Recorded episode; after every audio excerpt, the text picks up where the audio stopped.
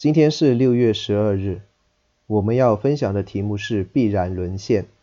经文在以西结书第十二章一到二十八节，在第一到第七节讲到先知扮演难民，在第四到第十一章说明耶路撒冷必受毁坏，十二到十九章解释毁灭的必要性。本章的重点在于以色列人因为道德败坏而引致被掳。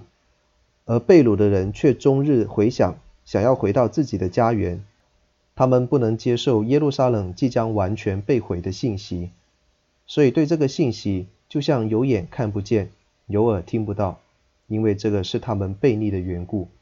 为的是让他们理解这个是一个必然的事实，先知扮演难民，也许这样子就会让他们明白，被掳的时候可以使用的物件只有皮带。草席和碗，以西结在白天做这种行动，让他们看见；而晚上做的也要让他们看见，但是却要蒙着面，扮作羞耻。在第八到第十六节解释他的行动。到了第二天的早上，被掳之民要求以西结为所扮演的做一个解释。以西结说明这是关乎耶路撒冷被掳的君王。和以色列全家的预言，他所做的是象征性的，但也是预言。在第十七到第二十节，先知扮演惊恐。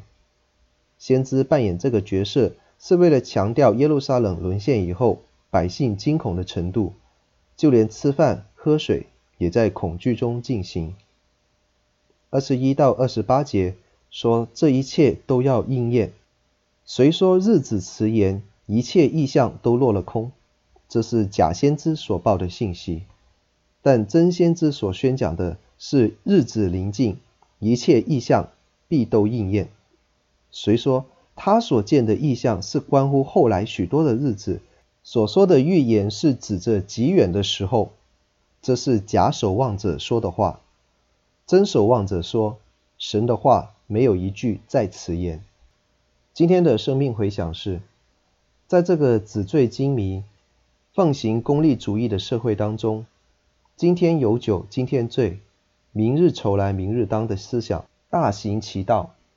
人总是想着明天会更好，当然这是积极和应有的态度。